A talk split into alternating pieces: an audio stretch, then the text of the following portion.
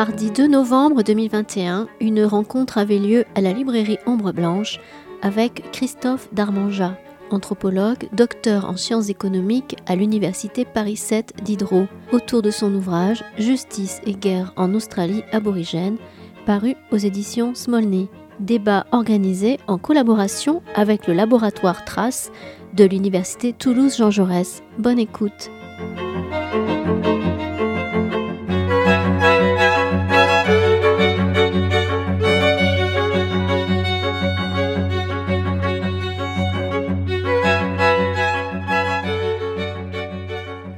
Bonsoir. Euh, merci d'être venu ce soir.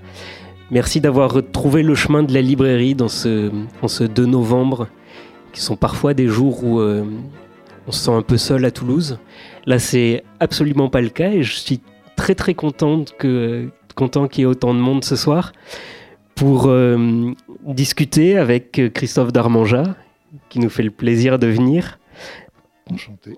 Euh, pour présenter son livre qui s'appelle Justice et guerre en Australie aborigène, qui est édité chez Smolny, un valeureux éditeur euh, toulousain qui a fait un très très beau travail, mais bon, on, y viendra dans la discussion. Je pense que ce serait pas mal de, parler un petit peu de Smolny. Et au moins pour, euh, pour parler donc de cette enquête d'ethnologie ou euh, d'anthropologie comparée.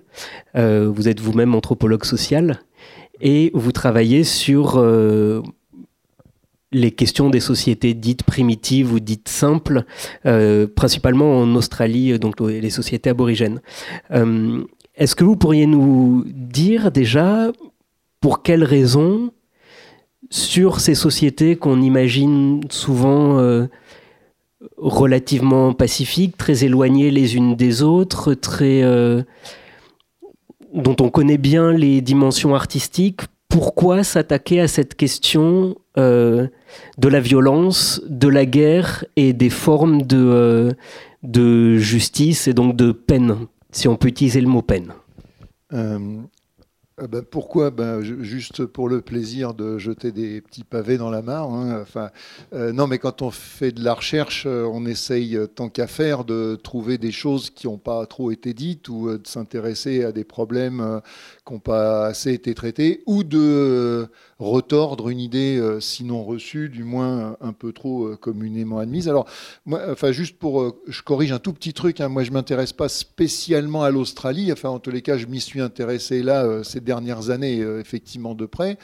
Moi, plus généralement, disons, euh, j'essaye de comprendre euh, comment fonctionnent les sociétés humaines et en particulier donc ces sociétés sans écriture qu'on connaît à la fois par la, préhistoire, hein, par l'archéologie, et par l'ethnologie, et on essaye de se servir de l'une pour faire parler l'autre et d'essayer de reconstituer un peu des, choses autour de ça. Alors effectivement, le cas de l'Australie m'a interpellé, si j'ose dire, euh, parce qu'il se dit et il se pense depuis assez longtemps maintenant, en tous les cas en France, hein, euh, on, serait euh, aux États-Unis, par exemple, ça serait la discussion serait sûrement pas du tout aurait pas commencé de la même façon.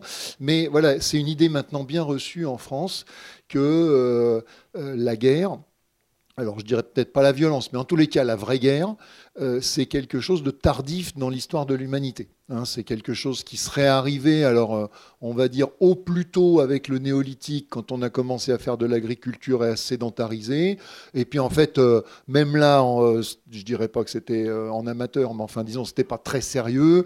Et, la vraie vraie guerre, c'est à l'âge de bronze. Hein. et, on lit ça, il y a plein de livres qui, qui répètent ça. bon, voilà. Moi, il se trouve que j'étais tombé euh, au hasard de mes lectures, un peu sur d'autres sujets, mais enfin sur des, exemples de, cas australiens où je me disais, mais quand même, euh, ces gens-là, euh, pour des gens qui sont censés ignorer la guerre, ils n'ont pas bien lu les préhistoriens français, quoi, hein, parce que manifestement, ils la faisaient. et donc, j'ai commencé à tirer le fil. C'est-à-dire, je me suis dit, ben, je vais chercher dans la littérature tous les témoignages possibles et imaginables que je trouve d'affrontements collectifs. Alors je peux d'ailleurs, bah, je peux faire mon, malin puisque j'ai un écran. Euh, j'en ai fait une base de données qui m'a servi évidemment à moi pour réfléchir et puis qui du coup est public et que les gens peuvent consulter, y compris sur Internet. voilà, alors, bougez pas, voilà, elle est là.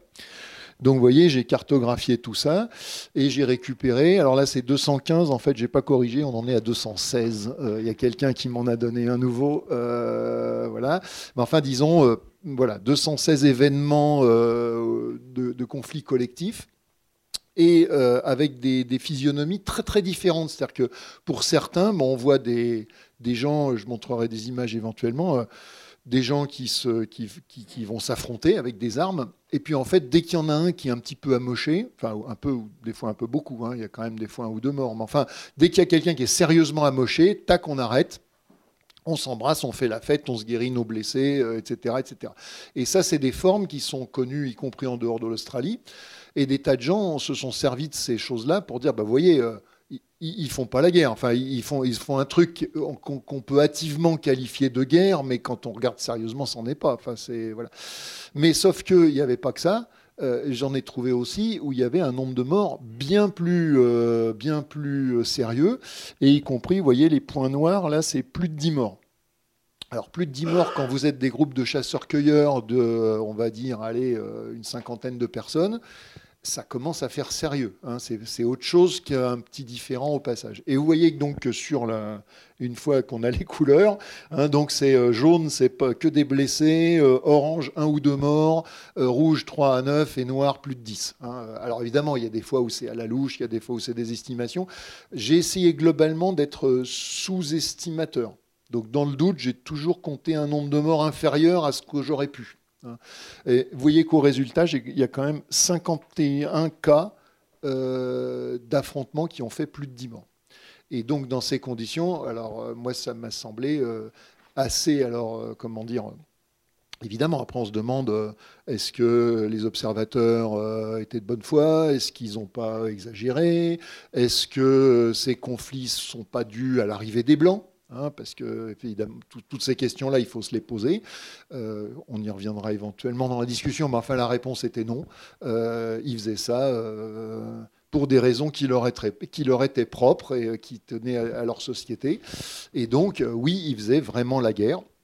Et alors c'est là pour finir, enfin je, m'arrête là, hein, mais c'est là où ensuite on se dit bah, pourquoi ils font la guerre ces gens-là, hein, puisque c'est bien, enfin c'est des chasseurs-cueilleurs, donc vous voyez ils sont ils sont, ils, sont euh, comment dire, dénués de tout. Enfin, c'est évidemment un, peu une plaisanterie ce que je dis là, mais enfin, ils n'ont pas de richesse.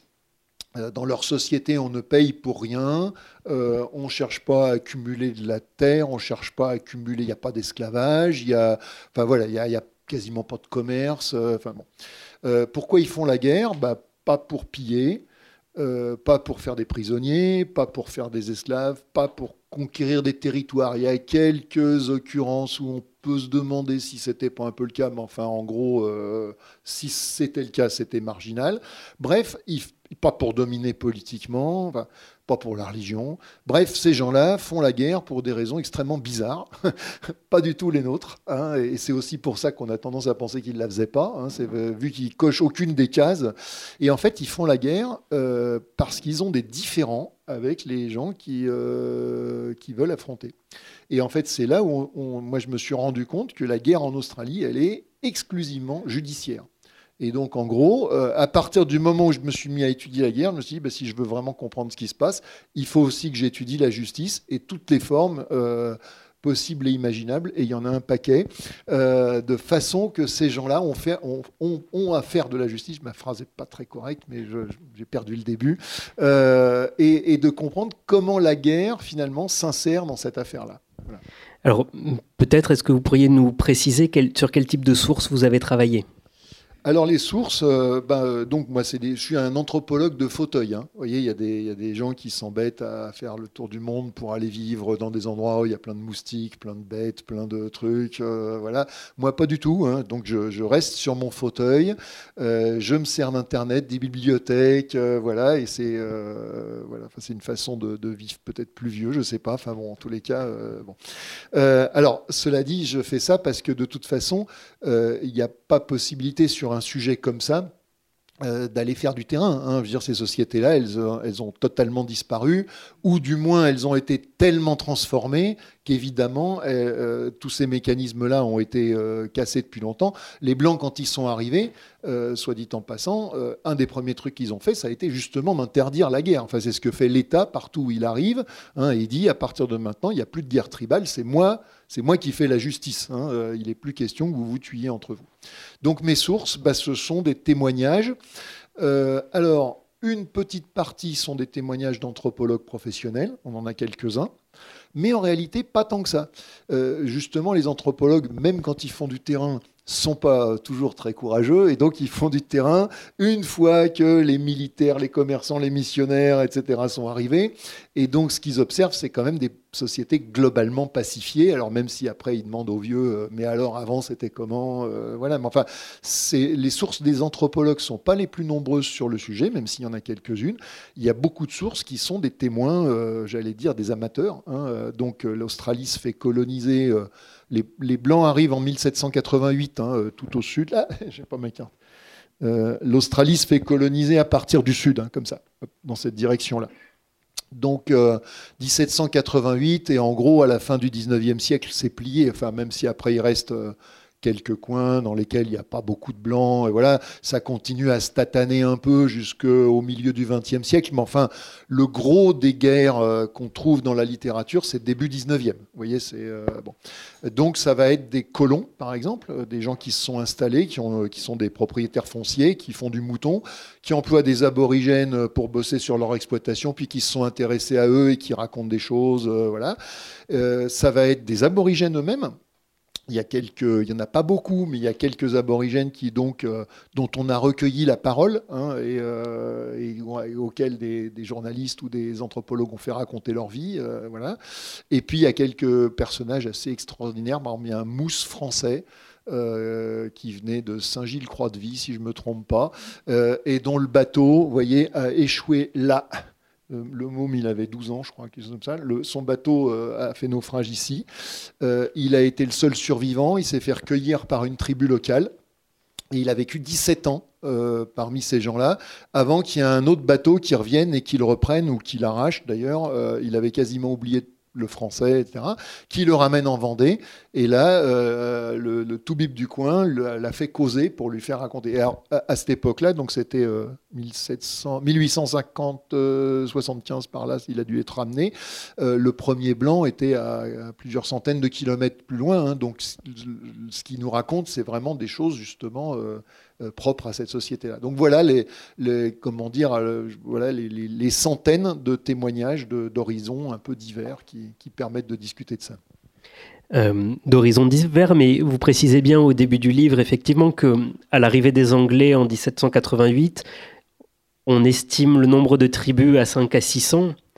Euh, pour 750 000 personnes, si je, si je ne me trompe pas. C'est une estimation, hein, parce qu'évidemment, euh, on dit entre, en gros entre 500 000 et 1 million de personnes. sur euh, L'Australie, pour donner une idée, c'est grand comme les États-Unis. Hein. C'est parce que ça paraît toujours petit sur les cartes avec nos projections actuelles, mais je crois que ça fait quelque chose comme 15 fois la France hein, en, superficie. Donc, Et. Et effectivement, on a de. Alors, c'est très intéressant que vous montriez la manière dont, là où il y a des témoignages, finalement, il y a, beaucoup de, morts et de batailles. Ça, vous en parlez euh, assez longuement du fait que ce sont des sources coloniales, que effectivement les colons en arrivant ont interrompu le phénomène guerrier intertribal, euh, notamment en, décimant les populations.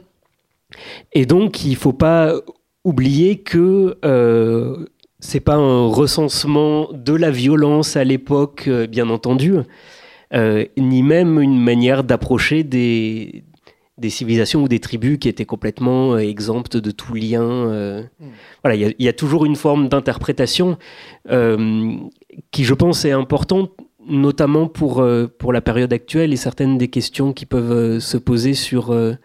Alors, comment dire, quand on fait ce genre de problème, quand on se pose ce genre de questions, euh, comme vous dites, hein, la question du filtre qu'on a. Enfin, est-ce que ce que j'observe, ça montre des choses qui étaient là avant que je les observe, ou est-ce que je suis venu perturber Voilà. Est-ce que mon regard traduit bien ce que je vois, ou est-ce que bon, comment dire la, quantité des témoignages et leur variété quand même, parce qu'encore une fois, une partie des témoignages viennent d'aborigènes eux-mêmes, hein, euh, fait qu'à mon avis, il n'y a aucune espèce de doute raisonnable possible sur le sujet. C'est-à-dire qu'on euh, n'est pas en train de discuter de quelque chose qui aurait été vu par deux personnes euh, et où ensuite on peut gloser à l'infini pour savoir si ces deux personnes sont des sources fiables ou pas. Là, on a encore une fois des dizaines de sources différentes qui atteste euh, du fait que, et convergente, hein, parce que ce qui est aussi intéressant, c'est que même s'il y a des petites variations locales, sur l'ensemble de l'Australie, on retrouve euh, le même type de mécanisme, le même type de phénomène, etc. Alors, sauf la guerre. Hein, la justice fonctionne de la même façon partout. La guerre, ça c'est, on rentre dans des trucs un peu plus techniques. Il y a des endroits où on la voit pas. Hein, et où manifestement les gens la faisaient pas quand on la voit pas, on peut se demander si euh, elle était là, mais qu'on l'a pas vue, ou si euh, on était en situation de la voir. Mais par exemple, vous voyez, il y a, un truc qui fait bizarre ici, c'est une accumulation de points orange et jaune ici, à cet endroit-là, sur une petite île. Ce qui est bizarre, c'est qu'il y a plein, plein de points rien qu'à cet endroit-là, et ils sont tous, euh, il n'y en a aucun foncé. Bon, et eh ben en fait, c'est parce qu'il y a quelqu'un qui a fait sa thèse sur euh, le peuple qui habitait dans cette île-là et, dont la thèse est portée justement sur les histoires de vendetta, de justice. Euh, hein, on n'est pas encore rentré là-dedans, mais enfin, euh, une forme classique de la justice dans les sociétés sans État, c'est euh, vous m'avez tué quelqu'un, bah, je vous tue quelqu'un. Hein, voilà, et puis comme ça, on est quitte. Hein. et, quand l'autre n'est pas d'accord qu'on avait le droit de lui tuer, et eh ben, il vous en retue un. Et si vous, du coup, vous n'êtes pas d'accord qu'il avait le droit de vous le retuer, et eh ben, vous en retuez un autre. Ça, s'appelle la, vendetta euh, dans le bassin méditerranéen, la Fed dans le, comment dire, au Moyen Âge euh, français et le feu de, enfin, dans la littérature anglo-saxonne. Bref, et eh ben ces gens-là, ils font le feu, mais ils font pas la guerre. Hein. et euh, après, on, peut se demander pourquoi à cet endroit-là. Donc, encore une fois, il y a des variations. Hein, tout n'est pas uniforme, mais il y a, une comment dire la musique, musique d'ensemble, elle est claire. Et, encore une fois, je crois qu'il n'y a vraiment aucun doute sur le fait que c'était des phénomènes qui enfin, qui viennent des logiques sociales de ces sociétés euh, avant que les Blancs arrivent. Quoi. Et du coup, est-ce que vous pourriez nous parler un petit peu de ces sociétés avant qu'on aborde la question de la justice en elle-même, mais de comment elles vivaient et quelles étaient les choses qui pouvaient amener effectivement à en découdre ou, euh, à des formes de conflit? Alors comment elles vivaient bah, euh, Du point de vue, comment dire, de leur euh, euh, subsistance. Donc il faut voir qu'il y a des climats quand même assez variés. Hein. Sur l'Australie, c'est très grand. Hein. donc quand vous êtes là en bas, en gros, c'est le climat britannique. Hein, quand vous êtes ici. Euh, en dessous, la Tasmanie, on dit que c'est le climat de l'Écosse. voyez, euh, bon. Donc, toute la côte est en bas est relativement arrosée. Hein, la, pluie vient par là. Hein, euh, voilà. Quand vous êtes au niveau du Cap York en haut, c'est du semi-tropical. Hein, là, dans ce coin-là, il y a des espèces de marécages. Il y a des. Et puis, par contre, toute cette zone-là, tout ça, c'est un immense désert. Enfin, c'est pas forcément le désert absolu, mais enfin, c'est quand même un désert dans lequel, y compris l'être humain, du mal à survivre avec des densités extrêmement faibles. Après, euh, Là aussi, il y a des variations. Je ne sais pas si parmi vous, il y en a qui ont suivi euh, récemment euh, grande polémique en Australie avec quelqu'un qui a sorti un bouquin qui dit que, contrairement à tout ce qu'on a raconté depuis deux siècles, les aborigènes, en fait, étaient des cultivateurs et on a dissimulé ça pour pouvoir leur piquer leurs terres, etc. Ça fait plusieurs années que ça agite beaucoup la société australienne. Il y a tout un tas de de débats, de sous-entendus, enfin sous-entendus, euh, ils ne sont pas sous-entendus d'ailleurs, enfin d'implications politiques qui viennent se greffer là-dessus. Euh, bon bref, non, les, aborigènes ne faisaient pas d'agriculture. Ils avaient quelques formes très limitées. Alors, ils cueillaient pour certains des céréales sauvages, hein, mais ça, euh, comme tout bon chasseur-cueilleur qui se respecte, hein, dire, ils en faisaient des galettes, ils faisaient, voilà, ils chassaient, ils pêchaient. Euh, dans certains endroits, ils avaient fait des, euh, jolis aménagements hein, le long de certains cours d'eau, des, pièges à poissons, des trucs où vous mettez des pierres, etc. Puis comme ça, les poiscailles ou les anguilles, vous les attrapez plus facilement. Enfin bon, il y avait des choses comme ça. Mais globalement, je ne sais pas si j'ai pris une, j'ai pas dû prendre de photos de, de ça, mais voilà, non, j'ai pas de, j'ai pas de photos. Mais enfin, globalement, vous voulez au mieux des habitations semi-permanentes, mais le plus souvent des habitations, euh, des huttes, quoi, enfin des choses euh, assez précaires. Euh, donc ça, c'est pour la partie, disons, économie. Socialement, ce qui est frappant, c'est que ce sont des gens, comme je le disais, qui ignorent la richesse. Hein. Alors, euh, j'insiste là-dessus parce que, euh, comment dire, ça c'est important. Euh, nous, on vit dans une société qui est marquée de toutes parts par l'argent, hein, la richesse, le fait qu'il y a des pauvres, des riches, voilà, et, la quantité de biens à, laquelle on a accès détermine beaucoup de choses dans notre vie sociale. Ben, les aborigènes, que dalle. Hein, c'est pas du tout comme ça que leur société marche. Donc, il y a quelques échanges de biens, mais qui sont assez rares parce que c'est des sociétés où il n'y a pas beaucoup de division du travail. Donc euh, éventuellement, par contre, il y aura des échanges entre tribus, mais qui portent sur finalement peu de choses. Et au sein de la tribu, euh, les relations entre les gens ne passent pas par le fait de céder des propriétés. Hein. et donc, en particulier, euh, quelque chose qu'on rencontre dans pas mal de sociétés sans État, on ne paye pas pour se marier. On ne paye pas pour éteindre une vendetta.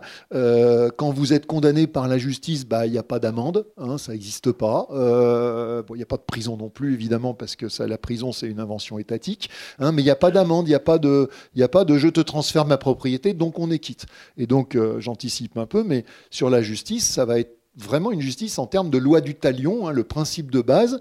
tu m'as esquinté, je t'esquinte pareil, et après, c'est bon, on est quitte. Hein, et c'est ça le, c'est ça le, comment dire, le, truc de base. Et il n'y a pas l'idée qu'on pourrait remplacer un meurtre par, euh, je sais pas moi, une livraison de, euh, de, boomerang ou de, euh, ou de kangourou, je sais pas quoi. Non, ça marche pas contre un meurtre, contre du sang humain. Il peut y avoir que du sang humain. Voilà. par ailleurs, ce sont des sociétés donc qui vivent par, les, les gens sont globalement organisés en petits groupes mais enfin en petits groupes qui eux-mêmes sont liés entre eux euh, euh, par diverses choses.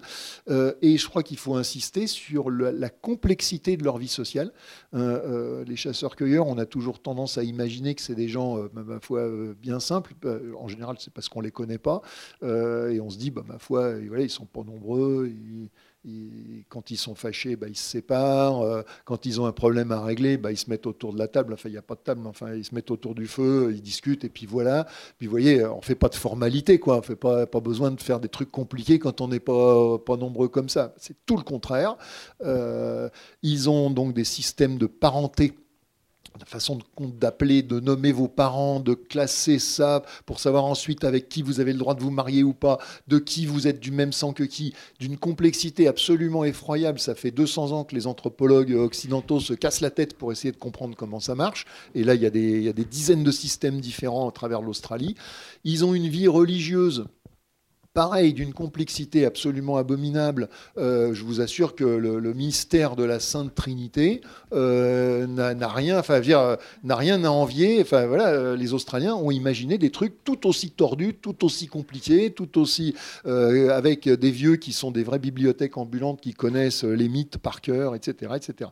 Et donc, ils ont par ailleurs une vie sociale et quand il s'agit de faire la justice, où là aussi, ils ont imaginé tout un tas de procédures différentes et une partie de mon boulot, ça a été, euh, comment dire, il y avait déjà eu quelques travaux où les gens avaient noté un certain nombre de ces procédures en disant tiens, il y a des moments ils font ça, tiens, il y a des moments ils font ça, euh, etc. Mais personne n'avait jamais essayé de dire mais finalement c'est quoi le Rubik's Cube quoi? Enfin, comment ça marche cette affaire? Euh, Pourquoi ils font ça plutôt que ça? Est-ce qu'il y a des principes qui permettent de s'y retrouver dans cette affaire-là? Voilà. Donc ça a été euh, en plus de découvrir qui faisait la guerre et qui faisait la guerre judiciaire, ça a été ça mon gros mon gros boulot, c'était d'essayer de comprendre comment ça marchait toute cette affaire-là. Et donc on comprend que euh, dans des sociétés qui n'ont pas de richesse, du coup, euh, les raisons principales pour, euh, pour se faire la guerre ou, ou, devoir faire justice sont les crimes de sang et les vols de femmes. Voilà, après, vous, alors, comment dire, les, infractions d'une manière générale. Alors, vous pouvez faire une infraction, c'est comme chez nous, hein, il y a les infractions vis-à-vis de la société, et puis il y a les infractions vis-à-vis de quelqu'un. Hein. Euh, chez nous, il y a le droit civil et le droit pénal. Vous voyez, avec le truc que chez nous, quand vous tuez quelqu'un, euh, la société considère que c'est son problème. Hein, alors que chez les Australiens, a priori, quand vous tuez quelqu'un, c'est votre problème avec les gens que vous avez tués. Enfin, vous voyez, c'est du droit civil. Hein. Euh, alors, chez les Australiens, c'est quoi les crimes contre la société? Ça va être, euh, d'une part, révéler des secrets religieux à qui n'a pas le droit de les entendre. on rigole pas avec ça. normalement, c'est peine de mort directe hein, là-dessus. parce que seul, alors en particulier, il y a un côté, les hommes les hommes ont le droit d'être initiés au secret de la religion et euh, les femmes sont tenues à l'écart de ça et c'est un des leviers de la domination masculine. Enfin, je ne l'ai pas dit, mais euh, c'est des sociétés qui globalement sont quand même pas tendres du tout vis-à-vis des femmes. Là aussi, il y a l'idée que la domination masculine serait arrivée tard, euh, après le néolithique, etc. Bah, quand vous regardez l'Australie, c'est un démenti flagrant. Bon. après, donc qu'est-ce que vous pouvez faire comme crime? Révéler des secrets religieux à des non-initiés, donc femmes ou enfants. Euh, faire un inceste. Alors l'inceste, c'est pas parce que vous avez chez nous, c'est quand on couche avec un enfant. Hein, là, ce qui est plutôt de la pédophilie d'ailleurs. en Australie, c'est quand vous couchez avec quelqu'un qui est du même sang que vous fût-ce entre adultes consentants. Et alors comme justement les Australiens ont une façon très compliquée de compter qui est du même sang que soi, il y a des tribus où les trois quarts des gens sont du même sang que vous vous avez le droit d'avoir des rapports sexuels qu'avec un quart de votre tribu. Hein, euh, Donc, euh, si vous faites un mauvais mariage ou un truc comme ça, ça peut, ça peut vous coûter cher. Donc ça, c'est les crimes que vous faites contre la collectivité. Puis après, il y a les crimes que vous pouvez faire euh, contre quelqu'un en particulier. Donc, contre quelqu'un en particulier, ben, vous l'avez blessé ou vous l'avez tué. Euh, et vous l'avez tué de deux façons. C'est soit vous l'avez tué, vous l'avez embroché avec votre lance, euh, un coup de boomerang, etc. Ou alors vous l'avez ensorcelé. Hein. Euh, chacun sait qu'il n'y a pas de mort naturelle. Hein, comme par hasard. voilà. Donc en Australie, quand quelqu'un se fait piquer par un serpent, quand quelqu'un tombe d'un arbre, quand quelqu'un quand quelqu'un meurt, c'est toujours parce qu'il y a un gars qui l'a ensorcelé et le mec qui l'a. Enfin, un gars ou une femme. Enfin, ça vient toujours d'une tribu un peu lointaine. Alors, pas trop lointaine, mais quand même une tribu. Euh, voilà. Alors, des fois, on venge. Des fois, on venge pas. Mais enfin, vous pouvez vous faire trucider euh, juste parce que quelqu'un est convaincu qu'il y a un sorcier qui a dit c'est lui qui a euh, ou c'est un gars de sa tribu qui comme ça qui nous a fait tomber papy de l'arbre là voilà donc bon. Euh, et puis la dernière, effectivement, comme vous le disiez, la dernière euh, catégorie de, délit, ou de crime d'ailleurs, euh, c'est le vol des femmes. la question des droits des hommes sur les femmes est extrêmement chatouilleuse en Australie. Hein. On, ne manipule pas les biens, on ne s'amuse pas à accumuler les biens matériels, etc. On ne fait pas du, on ne fait pas une société à richesse, mais par contre, euh, on accumule des femmes, euh, en tous les cas dans de larges parties de l'Australie. Euh, record homologué d'un Australien, c'est 29 femmes. Hein, dans une société de chasseurs-cueilleurs, ça commence, alors pas 29 en même temps, 29 au cours de sa vie, mais enfin quand même une bonne quinzaine en même temps. Vous voyez, c'est sur, des, sur des groupes de 50 personnes quand même. C'est voilà. et évidemment, du, coup, bah, il y en a qui des fois vous les volent, euh, des fois avec la complicité de la femme, évidemment, qui est bien contente de pouvoir s'en aller avec son amoureux, etc. Et ça, c'est un crime extrêmement grave. Et donc, ça, ça légitime de la part du mari euh, d'aller se faire justice. Et c'est là qu'on aborde le gros du travail, enfin en tout cas le point euh, qui devient théorique, mais qui est vraiment basé sur tous les exemples que vous avez trouvés et les témoignages que vous avez trouvés. C'est le moment où on fait fuir tout le monde. Alors, concentrez-vous un petit peu. Non. En fait, euh, toute l'explication dans le livre est, limpide. Et, euh, On va pas vous l'infliger. Je voudrais, euh, je voudrais féliciter Christophe parce que du point de vue de l'écriture, tout est très agréable à lire et très accessible, même si on peut atteindre à des points d'une certaine technicité. Il faut quand même qu'on les cite je pense, euh, sans aller dans le, dans le détail. Enfin, vous trouvez trois critères pour différencier euh, les différents... Alors, avant de rentrer dans les trois critères, je vais vous montrer ce qu'ils font quand même, juste histoire de... J'ai des images hein, quand même. Alors, première forme de... Ça, c'est des, guerriers qui partent, vous voyez, qui sont qui se sont un peu déguisés, qui se sont mis de la craie, etc., pour ressembler à des squelettes. Double avantage, d'abord ils vont se reconnaître entre eux, comme ils attaquent souvent au petit matin. tant qu'à faire, la guerre, vous la faites par surprise au, petit matin. Hein. Donc, avantage, ça fait uniforme. Et puis, évidemment, les autres, quand ils se réveillent et qu'ils voient des, gars déguisés en squelettes, ça, met tout de suite un peu d'ambiance euh, sur, euh, le campement. Voilà, donc première forme de justice australienne, c'est le duel, euh, qu'on fait individuellement ou à plusieurs, ou à beaucoup. Je vais y revenir. alors, c'est pas des duels à mort, hein. c'est le duel, comment dire, on se tape dessus, et dès que ça va un petit peu trop loin, on arrête. Alors, un petit peu trop loin, à l'australienne. Hein. dire, le, comment dire, ce qui est acceptable en termes de douleur dans une société comme ça n'a pas grand-chose à voir avec ce que nous, on considère comme insupportable. Vous voyez, c'est, euh, donc on vous dit que le gars, il ressort du duel, par exemple, c'est un duel au couteau à pierre, avec une cicatrice qui va du genou jusqu'à l'intérieur de l'aine et qui fait euh, un centimètre de profondeur et il la garde toute sa vie. Mais ça, bon, voilà, c'est une c'est une estafilade, quoi. Enfin, je veux dire, c'est un truc. Euh, bon, voilà. Euh, donc le duel, euh, qui est quasiment plus fait pour se réconcilier que pour savoir qui a raison. Hein. C'est très bizarre. nous, bah, ça serait un peu, allez, serrez-vous la main et puis on n'en parle plus. Là, c'est bon, allez, mettez-vous un bon coup sur la tronche et puis après, voilà. Alors, vous voyez, ça c'est une photo plus récente. Ça c'était une représentation du début 19e. Hein, en réalité, c'est un, bagnard qui, euh, qui, dessinait les aborigènes tout début du 19e. Euh, ça c'est une photo qui a été prise par un, ethnologue euh, dans les années 30, 1925. Voilà. Donc on continue le duel.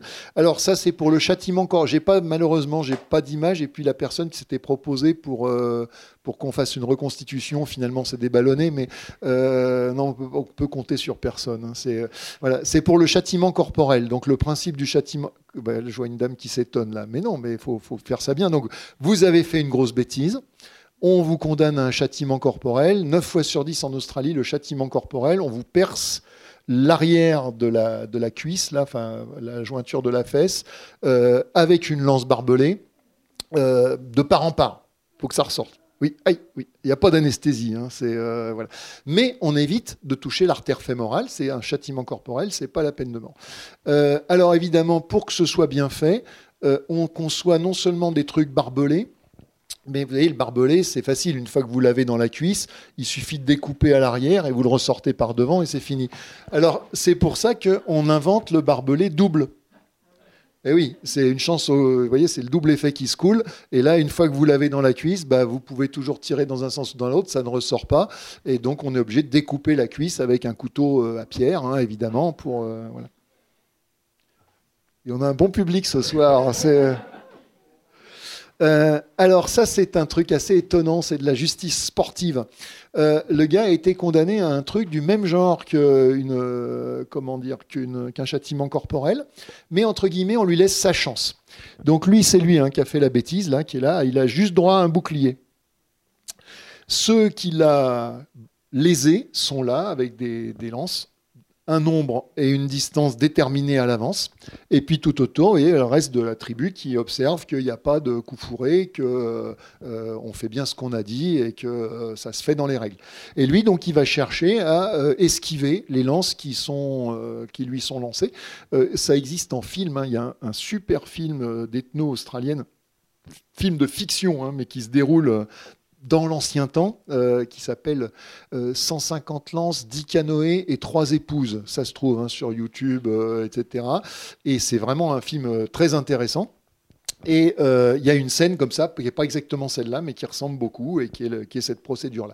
Et si le mec s'en tire, comment dire, sans dommage, alors des fois on dit, bah, il aura quand même le châtiment corporel parce que c'est la peine, peine planchée, vous voyez, c'est le truc. Puis des fois on dit, bah, c'est bon, il s'en est sorti sans dommage, tant mieux pour lui.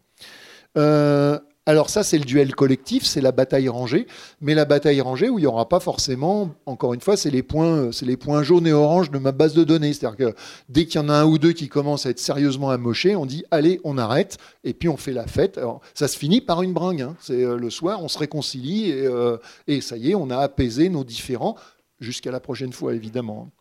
Et, en bataille rangée, alors la plus belle représentation qu'on ait, euh, c'est une dame qui avait assisté à, une scène comme ça, une, occidentale, hein, enfin une, colonne, je sais pas comment on une colonisatrice, une femme de colon, euh, qui avait assisté à ça au milieu des années 1840 et qui l'a peint de mémoire quelques décennies plus tard.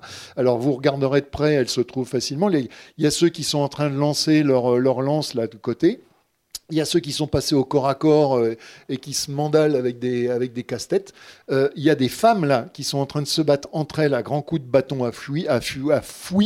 Puis il y a un vieux, là, il y a deux, trois vieux qui eux sont trop. Euh, sont trop usés là, qui est pour se, pour se battre. Et là, en fait, il y a une troisième, un troisième groupe qui est en train d'arriver et qui va les aider à dire bon, allez, stop, c'est bon, on arrête. Vous êtes assez, assez maravés comme ça. ça, c'est un groupe de vengeurs. Donc là, c'est ce que je vous disais tout à l'heure. Euh, quelqu'un a été tué. On s'est réunis. On a dit bon bah voilà, le coup vient de euh, le coup vient de la tribu machin chose. Donc on part en expédition vers la tribu machin chose, euh, selon les circonstances, soit pour tuer Bidule, parce qu'on sait que c'est Bidule qui a, fait le, coup, soit pour tuer un des machins choses, n'importe lequel. ils nous en ont tué un, on leur en tue un, et c'est bon, on est quitte. Hein. donc c'est la vendetta australienne, si vous voulez. Euh, voilà, ça c'est les armes. Alors, comment ça marche tout ça? Pour faire euh, pas trop compliqué. Peut-être, euh, il y a un très bel exemple d'une embuscade dans votre livre. Bel exemple d'embuscade. Oh oui. Très bel exemple d'embuscade. Si, si je peux lire le, le témoignage. On vous dit, à l'origine des événements se trouve une dramatique inondation qui frappe l'ensemble de la région, occasionnant de nombreux morts. Une fois les eaux retirées et l'abondance revenue, le grand guerrier Warrenby s'adresse à sa tribu en ces termes. Nous n'avons pas provoqué cette terrible inondation, mais on nous en accusera car c'est dans notre pays qu'elles naissent. Beaucoup de gens sur ces îles ont été noyés et leurs parents vont venir nous tuer pour compenser leur mort. Nous devons fabriquer beaucoup de lances et de boomerangs. Nous devons, nous devons avoir davantage de nula nula, des massues. Quelques semaines plus tard, un étranger, membre de la tribu Yangarl, s'aventure sur l'île. Interrogé par Warren B, il nie toute intention hostile et affirme simplement rechercher des parents disparus. Une réponse qui ne convainc pas son interlocuteur. Il pue comme du dégueulis de poisson. Je pense que c'est un espion envoyé par les Yangarl pour voir quelles sont nos forces. Nous devons le tuer. On resservit à manger aux Yangarl et pendant qu'il se régalait, Warrenby le transperça d'une lance. Ils emportèrent son cadavre et le jetèrent aux requins. Vous dites, quelque temps après, une troupe nombreuse approche, couverte de, peintures de guerre et brandissant ses armes. Tandis que les guerriers lardils se dissimulent en embuscade, Warrenby part à sa rencontre. Les gars, pourquoi êtes-vous venus jusqu'ici? Nous sommes venus pour vous tuer tous, les Larumbanda, parce que vous avez provoqué l'inondation et que beaucoup de gens sont morts, répliquèrent-ils en criant. Warrenby fit mine d'être effrayé et leur dit de s'en aller et de laisser les pauvres Larumbanda en paix, car la plupart d'entre eux avaient eux aussi été noyés. Les Yangarl crurent Warrenby, car ils ne pouvaient voir aucune trace d'homme autour du guet. Ils commencèrent à se réjouir à l'idée d'exécuter quelques hommes en toute facilité, puis de capturer leurs femmes et leurs enfants. Le peureux Warrenby et ses deux saguets à poissons ne leur inspiraient aucune crainte. Tout en continuant de leur crier de repartir, Warrenby ne cessait de se rapprocher des Yangarl. Ceux-ci ne savaient pas que Warrenby pouvait jeter une saguet plus loin que quiconque, et durant tout ce temps, il évaluait la distance qui le séparait d'eux. C'est avec un complet effet de surprise que sa première saguée fit irruption parmi la troupe bondissante, plongeant sa double tête barbelée dans la gorge d'un yangarl et l'abattant sur le sable, agité de soubresauts. Les yangarls hurlèrent alors de rage contre Warrenby et se précipitèrent vers lui tentant de parvenir à portée de saguet, ajustant tout en courant les extrémités creuses des projectiles sur les crochets de leurs propulseurs. Warrenby prit lui aussi ses jambes à son cou, mais lorsque la première saguet se ficha dans la boue près de lui, il fit volte-face et envoya sa deuxième lance, les défiant de la voix tandis que son missile terminait sa course dans l'estomac d'un de ses adversaires. Le combat se poursuivit à la course. Le puissant Warrenby gardant facilement ses distances avec la troupe qui le poursuivait en hurlant. De temps à autre, il se retournait, attendait qu'une sagaie lui parvienne, l'apparait habilement de son propulseur, la ramassait et la renvoyait à l'ennemi avant de reprendre sa course en direction de la plage à Dolgarum. Lorsqu'il atteignit sa destination, deux yangarls de plus avaient mordu la poussière, leurs deux mains crispées sur les saguets qui les avaient embrochés. Le piège se refermait à présent sur les yangarls, qui avaient jeté la plupart de leurs munitions durant la course-poursuite. Leurs cris de guerre se changèrent en hurlements de terreur lorsque, sur leurs deux flancs, un groupe se dressa au-dessus des herbes et commença à leur jeter des saguets et des boomerangs. Les envahisseurs tentèrent d'échapper aux traquenards, mais les saguets qui sifflaient et les boomerangs qui virevoltaient les clouèrent sur place. Un seul homme parvint à s'échapper jusqu'au guet, mais Warrenby, le poursuivant sans relâche et le rattrapant vers la mangrove, mit fin à sa vie d'un jet de saguet. Les Larumbanda traitèrent les Yangarls avec la même pitié qu'ils auraient reçue d'eux. Déambulant parmi les blessés, ils leur broyèrent le crâne avec des nula-nula jusqu'à ce que tous soient morts. Ils traînèrent alors les corps jusqu'à la rive et les jetèrent dans les eaux profondes en disant Tiens, mérou, tiens, requin, vous tous, gens de la mer, vous pouvez vous remplir l'estomac. C'est sympa. Hein. C'est le point noir qui est ici, celui-là. Ça, se passe là. Alors, euh, juste un détail, mais ce récit, euh, il, est, il émane des aborigènes eux-mêmes dans une autobiographie euh, rédigée donc au milieu, enfin dans les années 60, euh, de quelqu'un qui avait vécu, disons, première moitié du XXe siècle. Après, c'est un récit ex post. Enfin, vous voyez, c'est on raconte les exploits du grand guerrier de la tribu qui. Alors, c'est sans doute un petit peu. vous voyez, il est fort, hein, Warren B quand même. Hein, à chaque fois qu'il envoie une lance, ça touche. il court plus vite que tout le monde il est plus malin que les autres. Enfin voilà, c'est quand même, euh, c'est un peu la chanson de Roland, si vous voyez. Voilà. Euh, ça n'empêche que, après évidemment, euh, on peut penser que tout ça est enjolivé, mais ce que ça raconte, on le retrouve encore une fois dans des dizaines d'autres récits d'une autre façon, quoi. Voilà. Alors, pour en revenir à nos, affaires de justice, euh, alors, je vais peut-être pas rentrer dans trop de détails techniques quand même, parce que déjà à l'écrit, ça pique un peu, mais enfin à l'oral, euh, voilà. Non, euh, ce, qui est, ce qui est intéressant dans, cette affaire-là, je vous disais, c'est que le fond de l'affaire, c'est la loi du talion. Hein, ça, c'est la base. Hein, donc, œil pour œil, dent pour dent, etc. ça, c'est un truc bien connu dans les sociétés. Alors déjà, dans les sociétés sans État en général, euh, et dans les sociétés euh, sans richesse euh, en particulier. Alors dans les sociétés sans État en général, parce que je, je fais une petite parenthèse, mais nous, on sait tous que l'État a le monopole de la violence légitime. Hein, voilà. donc on ne se fait pas justice nous-mêmes. C'est un principe. Même si quelqu'un vous a fait un truc abominable, et même si vous avez moralement, moralement le droit de vouloir vous venger, c'est interdit par la société. Vous n'avez pas le droit de vous venger vous-même. Il faut passer par l'État.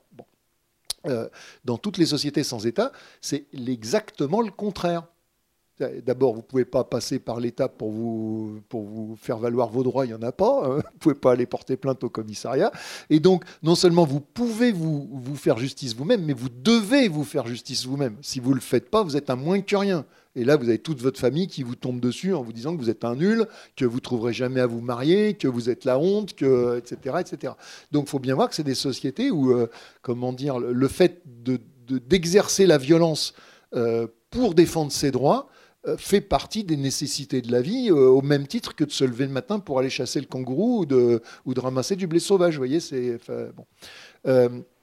alors, le principe donc j'allais dire universel, mais en tous les cas dans toutes les sociétés qu'on observe, ce principe de la loi du talion, ça n'a rien d'aborigène, hein. c'est un truc qu'on retrouve absolument partout, pour des raisons d'ailleurs assez évidentes, hein. c'est le, bon compromis. Hein. Si, si vous laissez les gens vous écrabouiller sans jamais répondre, bah, évidemment, ça les encourage à continuer. mais d'un autre côté, si vous répliquez beaucoup plus fort que ce qu'on vous a fait, ça peut éventuellement, eux, les inciter à répliquer encore plus fort. Enfin, voilà. Donc le, point d'équilibre qu'on cherche à atteindre, c'est en gros, euh, tu m'as tué quelqu'un, je te tue quelqu'un, ou tu m'as blessé la tête, je te blesse la tête. Enfin, vous voyez, on, fait, on, décline. Hein, euh, voilà.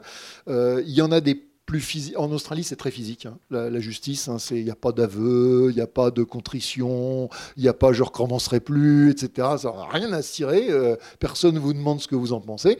Euh, vous avez fait couler le sang, on fait, on fait couler le vôtre, et puis c'est tout. Les Esquimaux, par exemple, sur le même principe, sont très psy. Hein. C'est euh, très ah oui, non, mais je me rends compte, j'aurais pas dû, je le ferai plus, etc. Allez, c'est bien. voilà.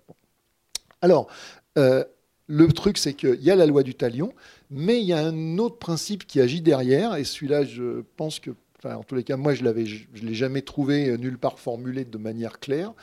C'est que, moi, j'ai appelé ça la modulation. C'est-à-dire qu'en gros, à partir de la base de la loi du talion, selon les relations sociales que vous avez avec les gens euh, avec qui vous avez un différent, ben, vous allez la moduler soit dans le sens de l'atténuation, soit au contraire dans le sens de l'exagération.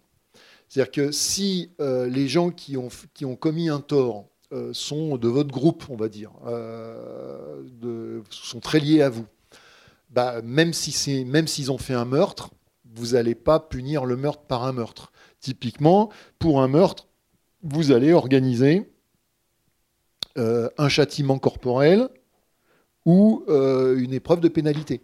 Hein. C'est-à-dire qu'on va faire couler le sang, mais mais on va pas tuer, quoi. Voyez, et, puis ça, sera, bon comme ça, quoi. Voilà. Euh, si c'est des gens avec qui, bah, ma foi, euh, vous avez des bonnes, enfin des relations correctes, mais sans plus, hein, ou donc c'est des gens, on peut attendre d'eux qui se comportent comme des gens normaux, mais on se méfie aussi d'eux parce qu'on sait bien que quand même c'est des fourbes, euh, c'est pas des gens comme nous quand même. Hein. Enfin voilà. Il euh, faut se rendre compte du degré de xénophobie qui existe dans ces sociétés. Enfin, je veux dire, euh, euh, à, 20 bornes, c'est déjà plus vraiment des êtres humains. Hein, enfin, c'est déjà plus vraiment des êtres humains comme nous, et à 50, c'est carrément des, des, des, sauvages, c'est tout ce que vous voulez. Enfin, dire, les Blancs n'ont pas inventé le racisme. Hein. Enfin, je veux dire, bon, voilà. Donc,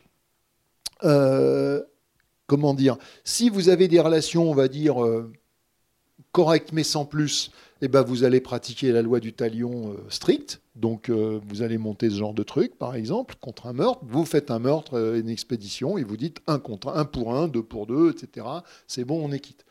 Et puis, si pour une raison ou pour une autre, eh ben, vous avez des relations déplorables euh, avec les gens en question, que c'est vos ennemis héréditaires, que, que euh, justement les, les, problèmes se sont multipliés avec eux. Jusque-là, on s'entendait bien, mais depuis quelques années, euh, ils nous ont piqué une femme, ils nous l'ont jamais rendue, ils ont fait ceci, ils ont fait cela, etc. Bref, il y a un moment où ça va bien, il va falloir leur donner une bonne leçon. Et ben, vous voyez, on part pour l'escalade. Et en fait, en Australie, la guerre, c'est vraiment une guerre de vengeance. C'est une guerre, comme je disais, judiciaire. C'est de la vendetta qui dégénère. Dans la vendetta, vous, vous comptez combien vous allez tuer de gens. Hein, vous dites, on m'en a tué deux, j'en tue deux. Et puis c'est bon, on s'arrête là. Ah, si l'autre est d'accord, évidemment. Si l'autre n'est pas d'accord, ça continue. Mais enfin, il y a l'idée de on équilibre.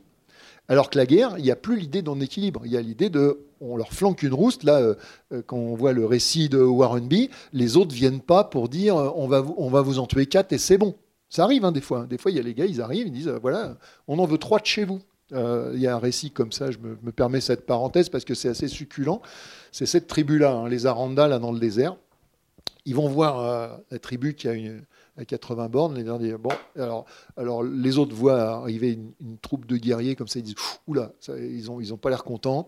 On leur, qu'est-ce qu'on fait en premier? On envoie les femmes.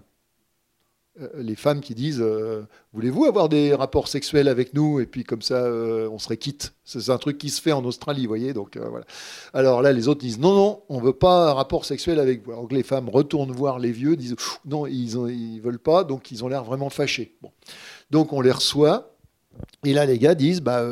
voilà, vous, les îles là, ça va bien. ça fait trois gars que vous nous tuez par sorcellerie, là. on veut trois gars de chez vous. Voilà, n'importe lesquels, mais ça, ça, commence à bien faire. Les vieux disent bon, on va réfléchir, bougez pas, on vous dit. Et là, les vieux discutent. Et il se trouve justement, qu'est-ce qu'ils font? Bah, Ils prennent trois gars chez eux qui leur posent problème. Il y a un gars qui s'est mal marié, il, est, marié inceste, mais dès qu'on a essayé de lui latter, de le euh, tous les gars qu'on a envoyés contre lui, c'est lui qui les a démolis. Donc euh, voilà, euh, il y a un gars, c'est un fouteur de merde, il n'arrête pas d'aller piquer des femmes à droite à gauche à cause de lui, les autres viennent, ils sont pas contents, etc. Et donc vous voyez, les vieux profitent de l'occasion pour essayer de se débarrasser de trois gêneurs qu'ils ont à l'intérieur et et du coup, alors il y en a pour la petite histoire, il y en a deux qui se font dégommer, il y en a un qui arrive à prendre la fuite, qui se méfie et ils n'arrivent pas à la voir. Voilà, mais bon, encore une fois, donc dans la vendetta, dans le feud, on compte pour équilibrer les morts. Et la guerre, eh ben, c'est un feu qui a dégénéré et où là, on compte plus. Et euh, cette guerre judiciaire donc euh, australienne, voilà. Et c'est comme ça que la guerre, euh, si vous voulez, s'emboîte en quelque sorte dans la justice. c'est de la justice sans frein. C'est de la justice où il n'y a plus de, on, a enlevé le frein à main et, et là on y va pour être, comment dire, pour leur donner une bonne leçon une bonne fois pour toutes, quoi. Voilà. Oui, parce que pour le coup, la, justice, alors on, parle d'embuscade, de, châtiment, tout ça, mais c'est extrêmement codifié. Et tout le monde sait parfaitement que euh, dans ces batailles rangées, on va s'arrêter à, plusieurs blessés ou à un mort ou à deux morts. Tout le monde est au courant de ça. Au bout des deux morts, il y a un arbitre qui vient et qui dit stop, maintenant c'est bon. Euh, Absolument. Alors, il y, a des variations locales. Hein. Euh, euh, y a je suis tombé sur un témoignage là depuis euh, que, je regrette de ne pas avoir eu au moment du bouquin, mais de toute façon, on passe son temps comme ça à dire Ah, tiens, si j'avais eu ça. Mais où le gars disait, un blanc qui racontait dans, le coin du Queensland, là, sur, le, sur la côte Est, et où il disait Bon, alors, les batailles comme ça, les, les batailles régulées les duels collectifs, là, dans mon coin, bon, ben voilà, on savait que au bout de 3-4 grosses plaies et bosses, euh, ça s'arrêtait, c'est bon, euh, voilà. Sauf quand c'était les machins machins qui venaient. Alors, avec eux, on savait que les relations étaient plus tendues. Donc là, par contre, il y avait un peu plus de casse. Hein, quand voilà, on se méfiait plus. Mais l'état des relations comme ça, effectivement, donnait, donnait, enfin, comment dire, donner le ton. Et, comme vous dites, oui, oui, c'est absolument extrêmement codifié. Euh, on ne fait pas n'importe quoi. Euh, on vit en société. Hein. On vit en société sans État. Mais on vit en société et il n'est pas question de faire, euh, on ne fait pas ce qu'on veut. comment dire On a la libre disposition de la violence, c'est ça qu'il faut comprendre. Enfin, un peu comme vous, euh, je sais pas moi, euh, on n'a pas pour se déplacer, on n'a pas de permis, enfin comment dire, on n'a pas besoin de demander l'autorisation. Chacun prend sa voiture comme il veut, mais il y a un code de la route. Euh, on n'est pas censé faire n'importe quoi. Ben là, la violence, si vous voulez, elle a la libre disposition de chacun, mais qui n'est pas censé en faire n'importe quoi quand même. Après, il y avait des il y avait des fous furieux qui en faisaient n'importe quoi et qui posaient un problème à la société, qui essayaient de les circonvenir. Mais ça, c'est encore autre chose. Et euh, notamment, moi, un cas qui m'a qui m'a assez marqué, c'est dans le dans les cas des duels, donc euh, de forme de justice symétrique. Si jamais le coupable gagnait le duel, bah, il se mettait à genoux, il prenait un coup de massue sur la tête, parce que ça peut pas être le coupable qui ressort victorieux sans avoir une blessure, un châtiment. Oui, il y, a des, formes alambiquées comme ça, on ne sait plus très bien euh, de, quoi il retourne. Alors, c'est, euh, moi, j'ai mes sources, alors je suis content, j'en ai beaucoup. Et puis après, je me mets à leur poser plein de questions. Et puis évidemment, plus je pose des questions précises, et plus je me retrouve avec de moins en moins de sources au fur et à mesure. Puis il y a un moment où je me dis, ah, là, euh, là, par contre, je ne sais plus. Donc sur les duels, on voit des trucs étonnants. on voit des duels manifestement où le gagnant euh, emporte le morceau judiciaire, enfin le, duel que nous on a tendance à privilégier, c'est-à-dire c'est, le gagnant qui a raison. Quoi. Il y a machin qui est parti avec la femme de truc, euh, euh, machin et truc s'expliquent, celui qui gagne garde sa femme. Quoi. Voilà, bon. Il y a des cas comme ça. Et puis il y a des cas effectivement bizarres. Il y a des cas où le duel va commencer par un châtiment corporel. C'est-à-dire que avant même qu'on commence le duel, il y a celui qui est fautif qui va présenter sa tête comme ça, et l'autre va commencer par lui emmancher un grand coup sur le crâne. Et après, on fait un duel. Et, là, on se dit, en fait, le duel là, il sert pas du tout à, régler l'affaire. L'affaire, elle est réglée avant. Euh, le duel sert simplement de procédure de réconciliation. Voilà. Et puis, il y a des cas étranges où on se dit, oh, ils ont l'air de savoir en fait qui est le coupable et qui est dans son bon droit, mais on les laisse quand même faire le duel. Et si le duel ne donne pas le résultat attendu, là, on corrige en mettant un coup sur le, crâne de celui qui a gagné. Enfin, vous voyez, tout ça est extrêmement raffiné, extrêmement alambiqué. Et effectivement, alors je ne l'ai pas dit, mais euh, tout est prescrit. Hein. Euh, les duels, vous les faites pas avec n'importe quelles armes. Euh, vous n'avez pas le droit d'utiliser tel type de lance contre dans, le cadre d'un duel. C'est l'occasion. Enfin, je vais peut-être développer un peu, mais un, point dont j'ai pas du tout parlé, mais qui est très important. Ils ont des armes de guerre. Euh, on a toujours l'habitude, enfin souvent on lit en préhistoire que l'humanité, euh, en tous les cas l'humanité européenne, n'aurait inventé l'arme de guerre qu'avec le bronze. Vous voyez, euh, l'épée de bronze, le bouclier de bronze. Et voilà. Et avant, bon, avant des fois les gens ils se battaient, mais ils se battaient avec les armes de chasse, avec, avec les arcs, avec etc. Et sous-entendu, euh, c'est qu'à partir du moment où, nous, archéologues, on est capable d'identifier un truc euh, où on est sûr que c'est une arme de guerre, que les sociétés auraient inventé les armes de guerre, mais pas avant. Ce qui est évidemment un raisonnement biaisé. Euh, les Australiens ont des armes spécialement pour le combat et des armes spécialement pour la guerre, ce qui n'est pas la même chose. Hein. donc il y a des armes de combat, bah, à commencer par le bouclier, avec deux types de boucliers en Australie. Vous voyez le, bouclier, disons, un peu standard, hein, mince comme ça. Au passage, je suis allé voir cet après-midi, il y en a un au Muséum de Toulouse. Euh, c'est la seule arme australienne qui est, mais voilà, il y a un bouclier. Et puis alors, le bouclier australien typique, euh, qui est un peu étonnant, vous voyez, euh, il est super mince, mais extrêmement épais. Et en fait, tout ça parce que ça, c'est un bouclier à massue, en fait, ça. C'est-à-dire que c'est quand vous vous battez au corps à corps pour parer des coups de massue. Parce que si vous essayez de parer un coup de massue avec ça, le machin, il éclate au premier coup. Donc ils ont des choses comme ça. Ils ont des massues, euh, ça c'est pas pour chasser les kangourous. Hein. Euh, c'est coudé comme ça, justement pour contourner un bouclier. Donc toute l'astuce, c'est d'arriver à faire le tour du bouclier et pique un grand, un grand coup sur la tête avec la pointe comme ça. Il paraît que ça fait très très mal. Hein, voilà. Euh, des machins comme ça qui sont à cheval entre la massue et le boomerang. Donc, si vous voulez, vous pouvez à la fois frapper votre adversaire euh, comme ça, et vous pouvez le lancer, ça va faire un vol plané rotatif. Et euh, apparemment, on peut casser un bras ou une jambe hein, avec un machin comme ça. J'ai pas essayé euh, en vrai. Par contre, j'en ai sous-pesé deux ou trois. Je peux vous dire, ça, ça, ça, donne pas. Enfin, bon, je suis douillet, hein, mais ça donne pas envie d'essayer quand même. Hein. Ça dépend qui est du côté du manche, évidemment, mais Ils ont des épées, hein, soit dit en passant, pareil. Euh, l'épée qui aurait été inventée avec le, bronze, etc. Alors, c'est des épées euh, de bois euh, qui font ce qu'elles peuvent côté pointe. Hein. c'est plutôt des sabres, en fait. Hein, c'est pas, des épées pour. vous pouvez pas faire des trucs qui embrochent avec du bois. Mais il paraît que c'était quand même suffisamment tranchant euh, pour faire éclater les chairs. Hein. Euh. Euh, sachant qu'il y a la version à une main et voyez la version à deux mains comme ça. vous faites tournoyer. Qu'est-ce que je peux vous montrer? Les barbelures de toutes sortes. Alors la plus alambiquée étant celle-là.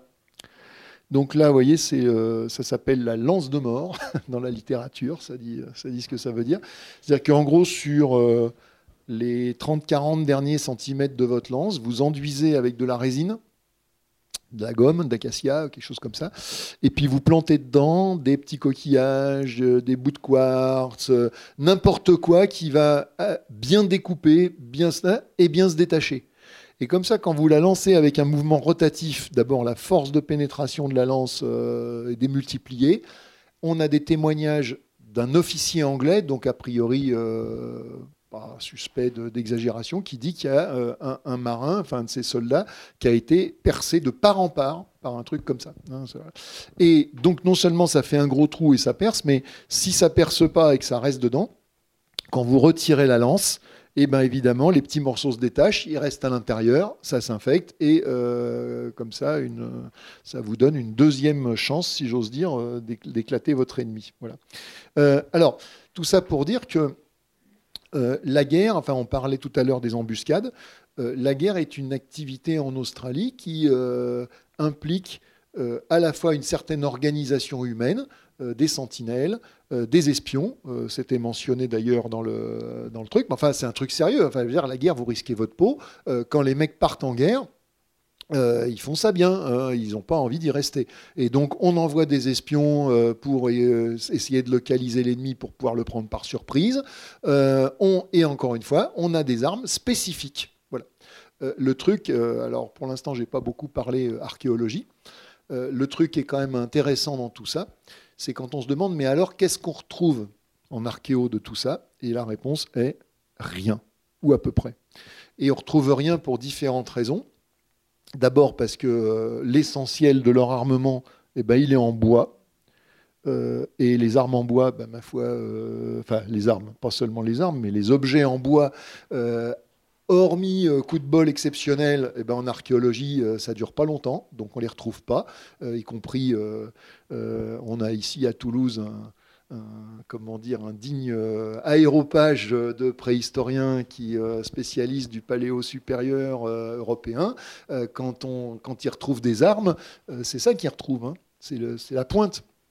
Et à tel point qu'ils savent d'ailleurs, par exemple, pas si c'est une pointe de flèche, une pointe de saguet, une pointe de. Enfin, on peut dire elle est petite, elle est moyenne ou elle est grosse, mais on n'a pas le reste. Hein. voilà.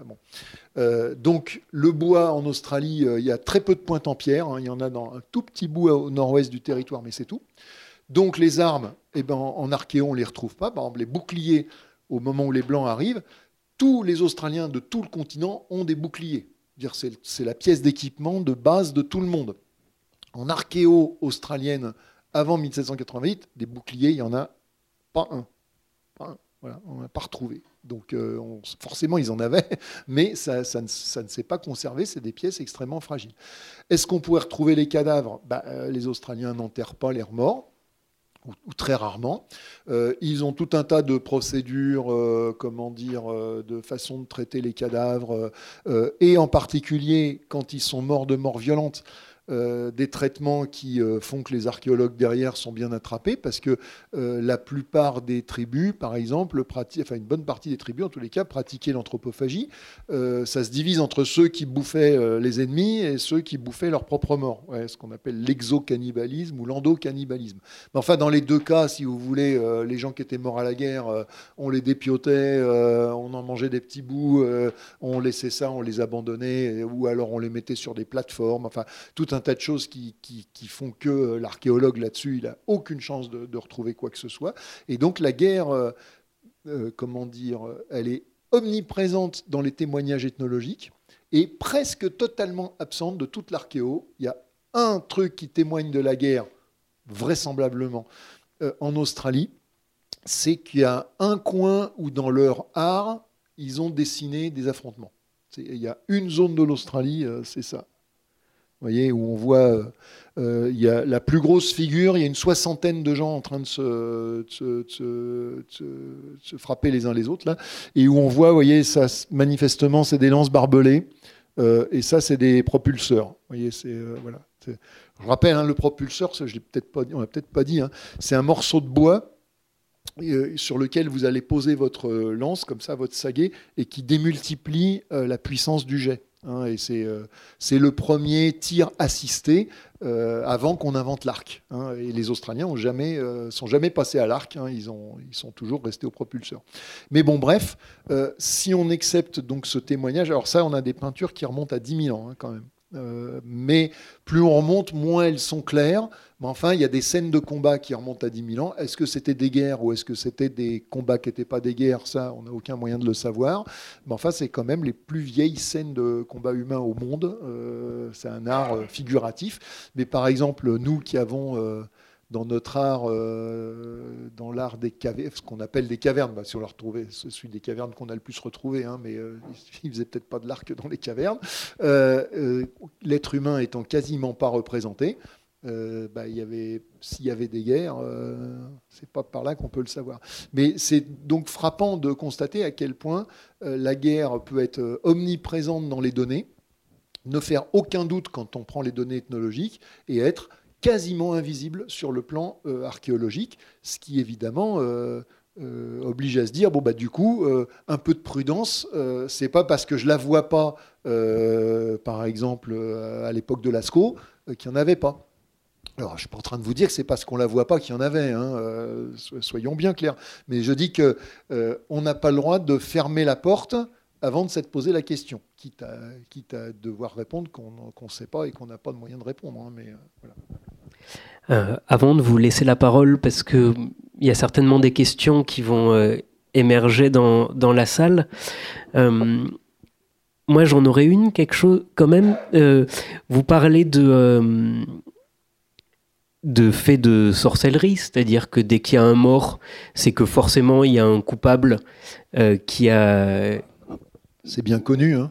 Voilà, euh, qui a été, enfin, il y a le mort a été ensorcelé. Tout le monde sait ça. Euh, est-ce que vous avez trouvé des traces de, de justice par la sorcellerie? Ah oui, ah bah oui. Alors comprenez quand vous, de toute façon, le principe de chaque fois qu'on m'a tué quelqu'un, faut que je tue euh, celui qui me ou quelqu'un du groupe qui m'a tué. Vous pouvez pas l'appliquer euh, strictement. Si vous faites ça, euh, en moins de deux, il n'y a plus personne sur le continent. Donc vous voyez bien que ça, c'est la théorie. après, on s'arrange. Alors des fois, comme je dis, on s'arrangeait dans le sens de plus de conflits. Hein, et puis des fois, on s'arrangeait dans le sens de l'atténuation. Alors la l'atténuation la plus courante, c'était tout simplement de rien faire. Hein, euh, on nous a tué quelqu'un.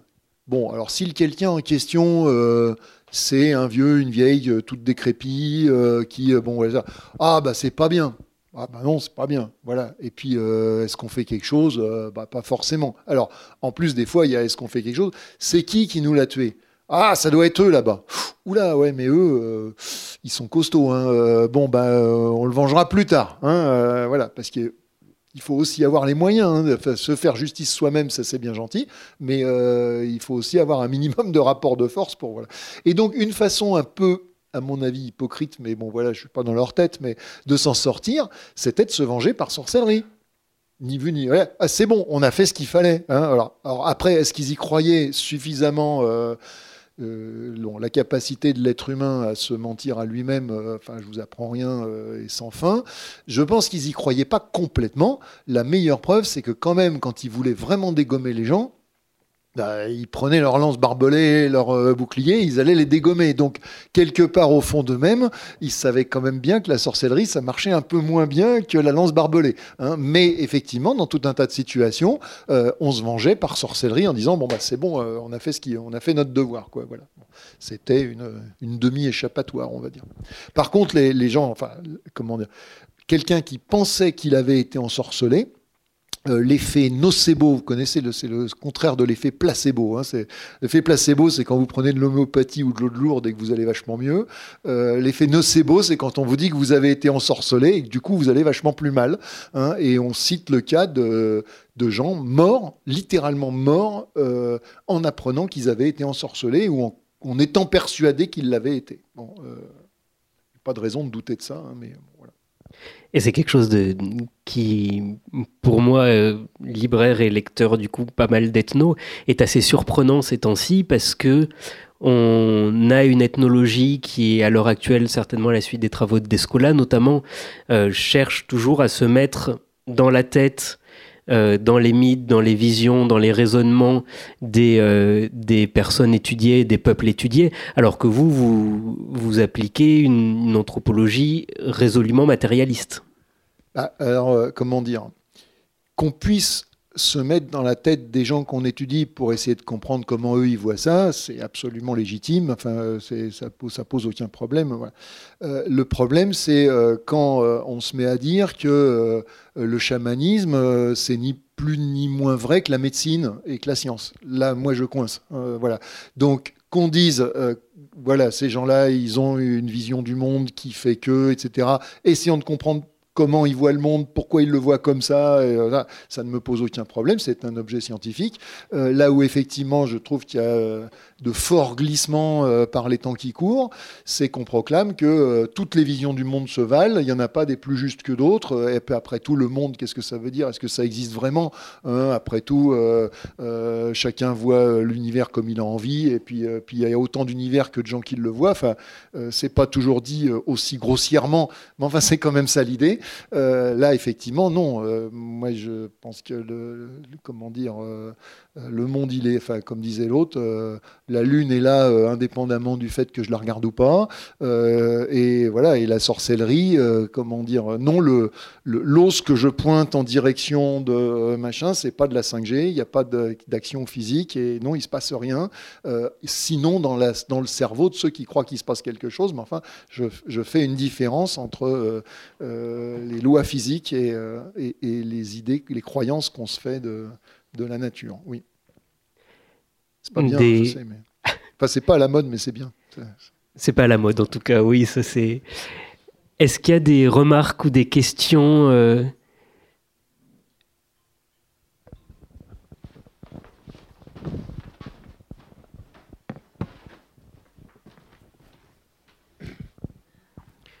euh je me demandais quel est le rôle euh, des femmes dans ces sociétés et comment, euh, parce que euh, tu, as parlé de domination, et je me demandais comment cette domination est-elle opérée?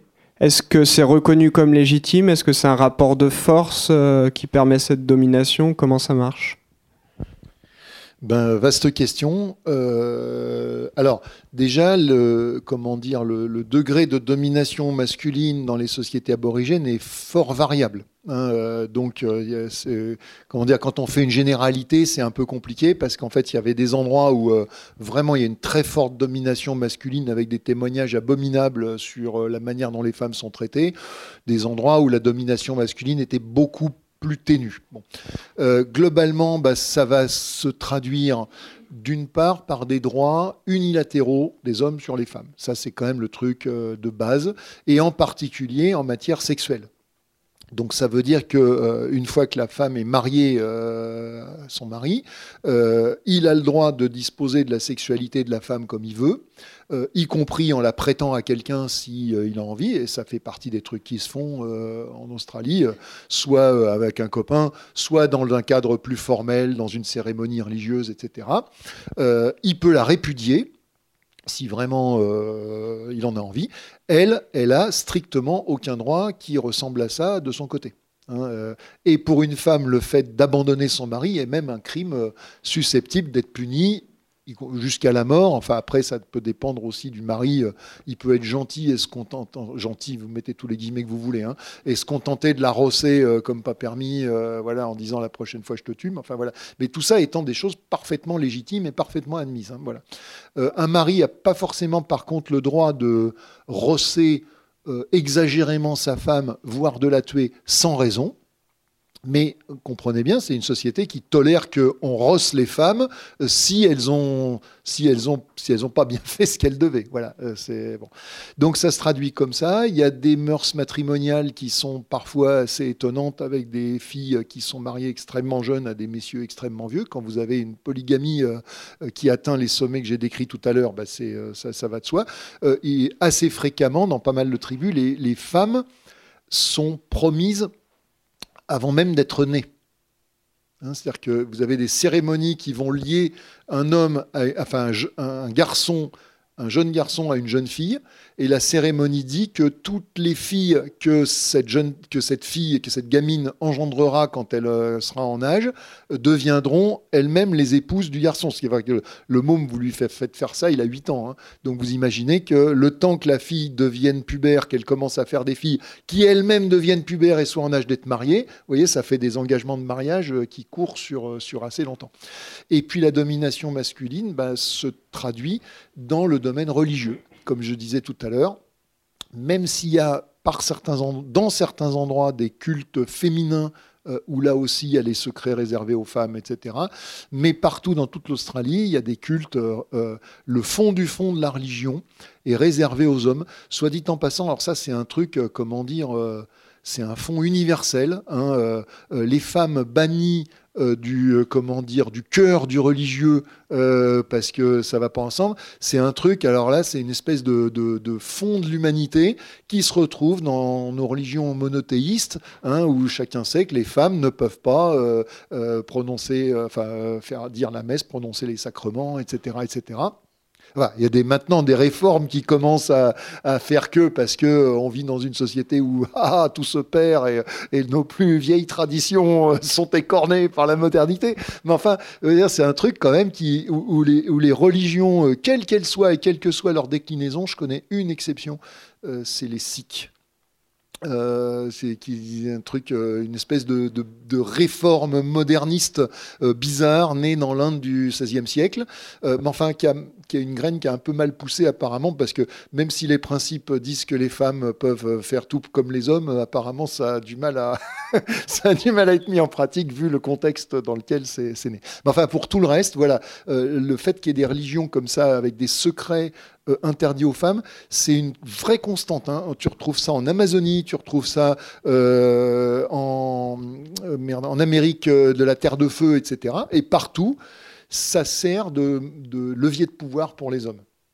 Les hommes se réunissent entre eux, discutent entre eux d'un certain nombre de trucs, gardent des objets sacrés sur lesquels les femmes n'ont pas le droit de poser les yeux sous peine de mort, etc. etc.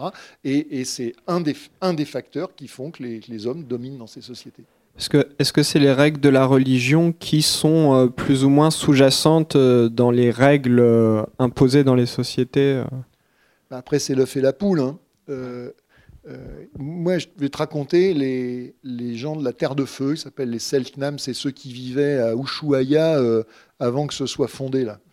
Évidemment, là aussi, quand les Blancs sont arrivés, les Indiens ont vite disparu.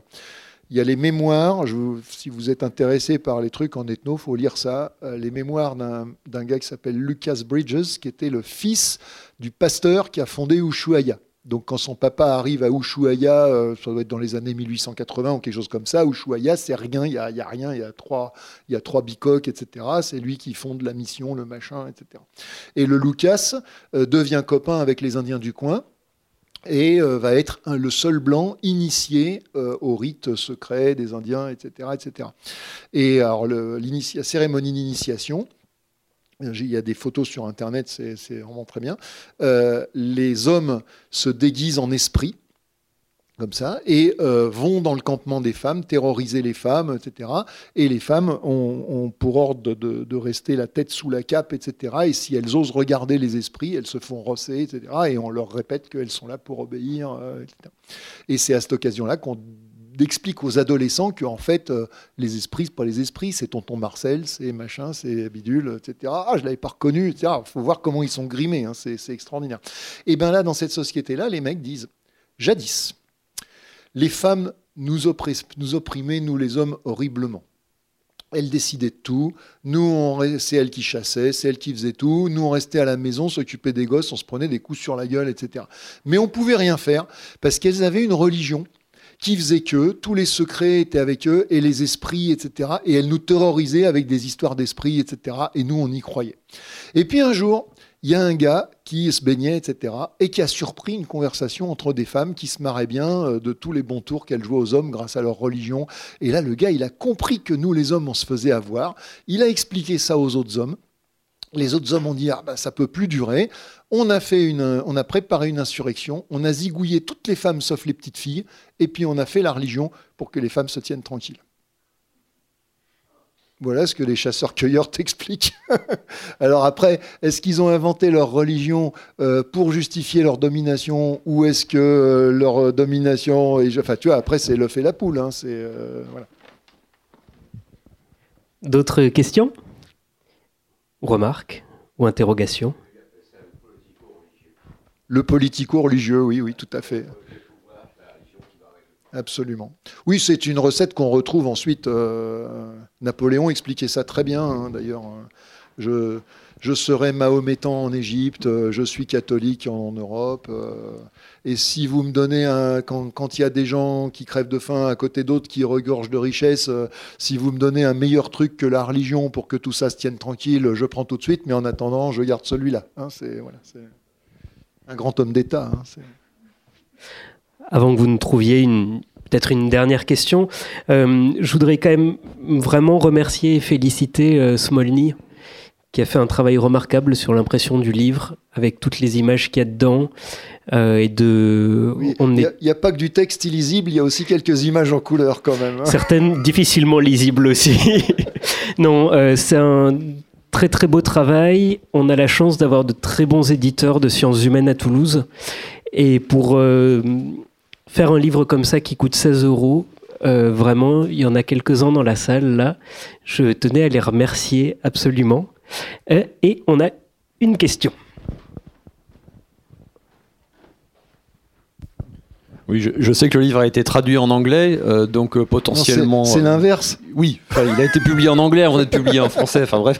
Et, et j'avais une question sur la, la, la, la, réception de ce bouquin côté australien. voilà, aussi bien les, anthropologues de terrain qui travaillent aujourd'hui avec les aborigènes que éventuellement les aborigènes eux-mêmes. voilà. Est-ce que tu as eu des, une réception de ce côté-là ou pas du tout et, et laquelle? Alors, j'en ai pas eu beaucoup. Euh, moi, quand j'ai fait le bouquin euh, en, anglais, donc l'éditeur qui est un éditeur, euh, disons, semi-universitaire comme il en existe dans le monde anglo-saxon, on n'a pas tellement ce modèle-là en France. il exige que votre manuscrit soit relu par un ou deux experts du domaine pour voir si ce que vous écrivez. Donc moi, j'ai du coup recommandé un anthropologue australien que je ne connaissais pas personnellement, mais dont j'avais lu un peu les, travaux, et euh, qui, euh, qui m'a euh, du coup pas mal félicité et qui a été de bons conseils. En plus, il m'a donné plusieurs, plusieurs idées, enfin, plusieurs matériaux que j'avais pas. donc je sais que lui considère que c'est un bon livre. j'ai eu très peu d'échos, sinon. À ma connaissance, il y a pour l'instant, alors le livre est sorti il y a un an en gros, hein, en, anglais, hein, si je me trompe pas. Euh, à ma connaissance, pour l'instant, pas d'écho de. Alors ça se fait dans. Alors faut dire aussi là, c'est pas du tout Smolny. Hein. Pour le coup, c'est euh, des éditeurs euh, américains, etc. Donc le bouquin, il coûte quelque chose comme 100 dollars. Voyez. Donc exactement le truc que vous achetez à la librairie du coin. Euh, voilà, c'est le machin pour bibliothèque universitaire, pour rançonner les labos. Euh, mais bon, je me suis adressé à eux parce que parce que je savais pas bien à qui m'adresser d'autre. Voilà. Bon, puis eux, ils ont dit oui, donc euh, ils m'ont tout de suite plu. voilà. mais mais du coup, je pense pas que le bouquin ait pour l'instant eu un gros impact. Je pense aussi que c'est des thèmes qui n'intéressent pas tellement mes collègues anthropologues en Australie parce que l'anthropologie, euh, que ce soit en Australie ou en France, elle s'est beaucoup désintéressée de toutes ces questions-là. Euh, comme euh, il y a eu l'idée que faire de l'anthropologie, c'est faire du terrain, et bah, du coup, l'anthropologie fait du terrain sur ce qu'elle peut, et donc sur des problèmes contemporains. Alors, qui sont des problèmes tout à fait légitimes, intéressants et tout ce que vous voulez, hein, mais, mais qui sont plus les problèmes dont traitait l'anthropologie sociale d'il y a encore 50 ans et qui plus est, il y a 100 ans ou 150 ans, c'est-à-dire de se dire euh, quelles sont les différentes formes sociales qui ont existé, euh, comment est-ce qu'on peut les classer, comment est-ce qu'on peut expliquer leur évolution, etc. Ce questionnement a presque entièrement disparu. Hein, et euh, bon, moi, j'ai une carrière, comment dire, très très bizarre. Enfin, je suis pas du tout du sérail, et, voilà, c'est aussi la raison pour laquelle je me permets de m'intéresser à ces machins-là. Mais parmi les anthropologues, disons, de métiers formés par l'université c'est pas possible d'étudier un sujet comme ça parce que il euh, n'y a pas de terrain. Voilà, donc vu qu'il n'y a pas de terrain, ça disqualifie même le sujet. Donc je pense que même en Australie, en réalité, euh, enfin, en tous les cas, jusque-là, j'ai pas eu beaucoup d'échos. Euh, je doute pas qu'un jour, on va s'apercevoir que c'est vraiment un, super bouquin et que tout le monde va se mettre à en parler, mais pour l'instant, non, non, la Gapar, voilà, c'est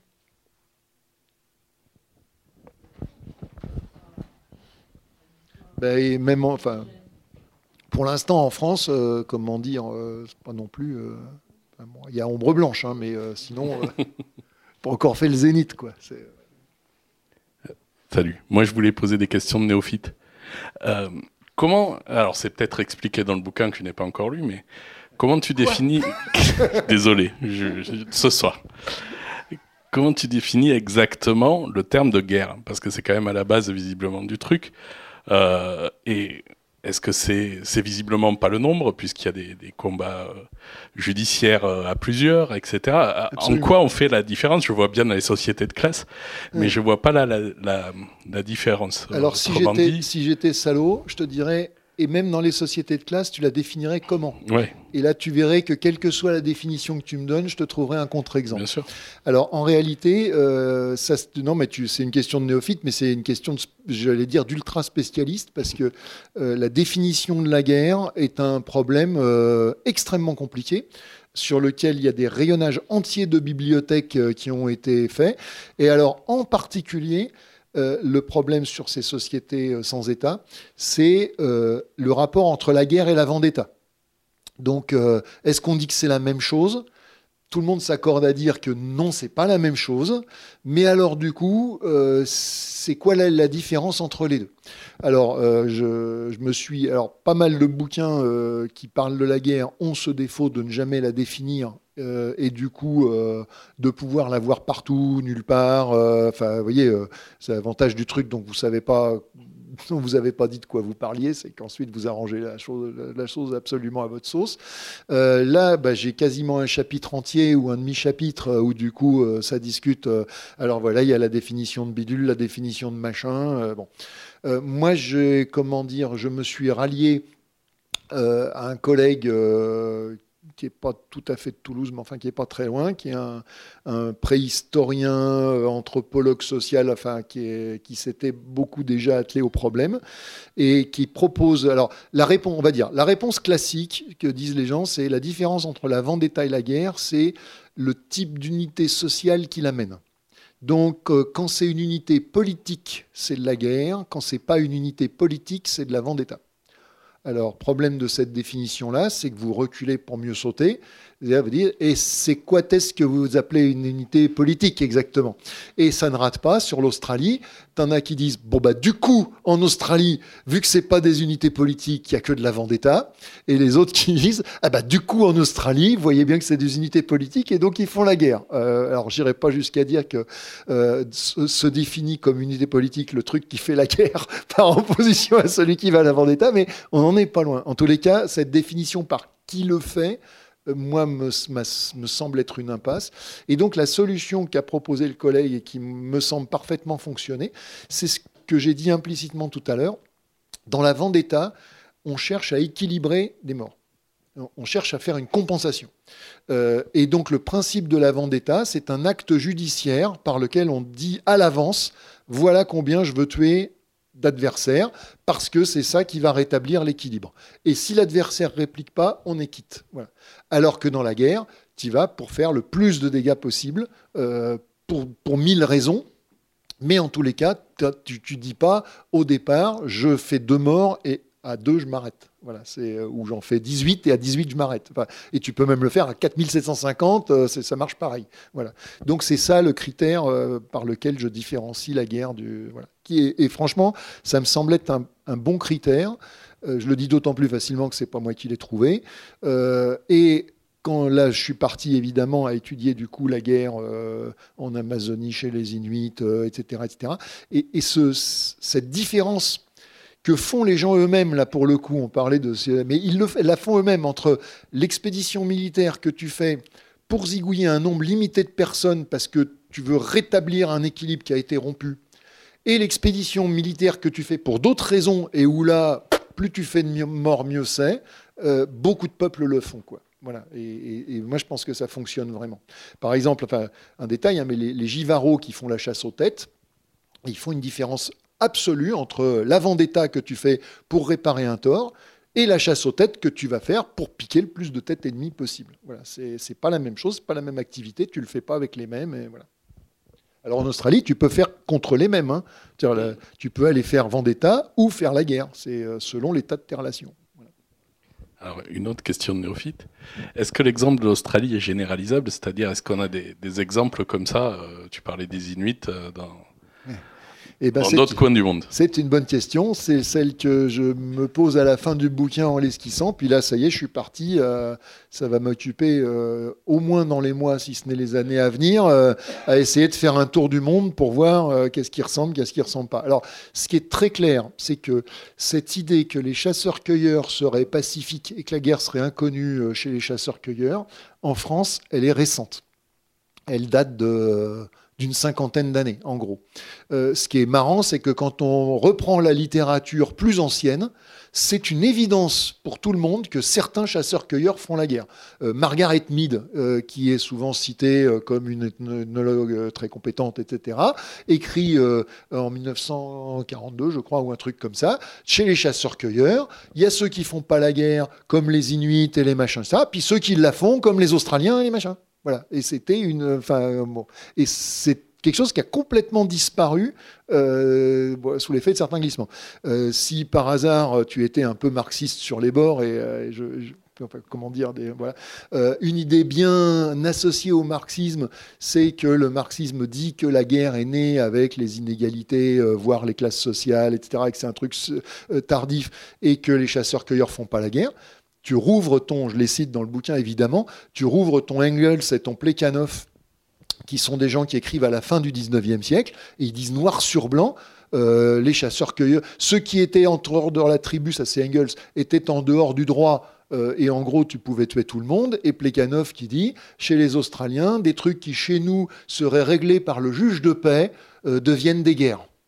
Et, pour les marxistes du 19e, c'était une évidence que la guerre existait chez au moins certains chasseurs-cueilleurs. Alors, pas chez tous, ça c'est sûr. Les Inuits, il y a une il y a une cassure. Euh, à l'ouest de l'Alaska, ils font la guerre, à l'est, ils ne la font pas. Euh, alors, il y a aussi, je pense, des histoires de. Ce n'est pas le seul facteur, il y a des histoires de densité. Hein. Quand tu es dans un environnement où euh, tu as une personne tous les 20 km, réunir des troupes collectives, c'est quand même compliqué. Voilà. et les Inuits, globalement, c'est un monde individuel. Il n'y a pas de groupe de parenté, par exemple, il n'y a pas de clan, il n'y a pas de trucs comme ça. Euh, voilà, donc euh, ils font pas facilement la guerre. Mais côté Alaska, ils le font. Hein. Voilà. Et en Amazonie, on l'a fait, et les chasseurs-cueilleurs de la Terre de Feu la faisaient, et les, gens des îles Andaman la faisaient. Enfin bon, bref, euh, non, mais t'inquiète pas, la prochaine fois, je reviens et j'en ai une liste longue comme ça. Est-ce qu'il y a une dernière toute petite question avant qu'on... Non, alors juste demain, à la librairie, nous recevons Barbara Glozewski, qui est une ethnologue actuelle euh, qui travaille beaucoup sur le chamanisme. oui, oui, non, mais qui travaille. Pardon. Absolument. Donc, les marxistes et puis les.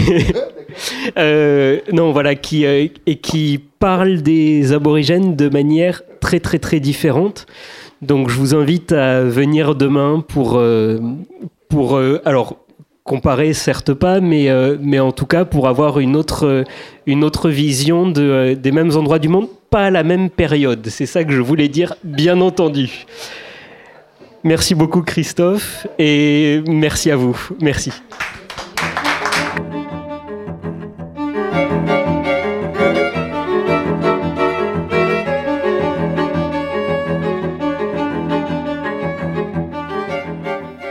S'agissait de Christophe Darmanja, auteur du livre Justice et guerre en Australie aborigène aux éditions Smolny, lors d'une rencontre enregistrée mardi 2 novembre 2021 à la librairie Ombre Blanche en collaboration avec le laboratoire Trace de l'université Toulouse-Jean Jaurès. Christophe Darmanja fait paraître deux autres ouvrages d'anthropologie, Le communisme primitif n'est plus ce qu'il était, aux origines de l'oppression des femmes, chez Smolny également, et Conversations sur la naissance des inégalités, publié chez Agone. Réalisation et mise en onde de la rencontre Radio Radio.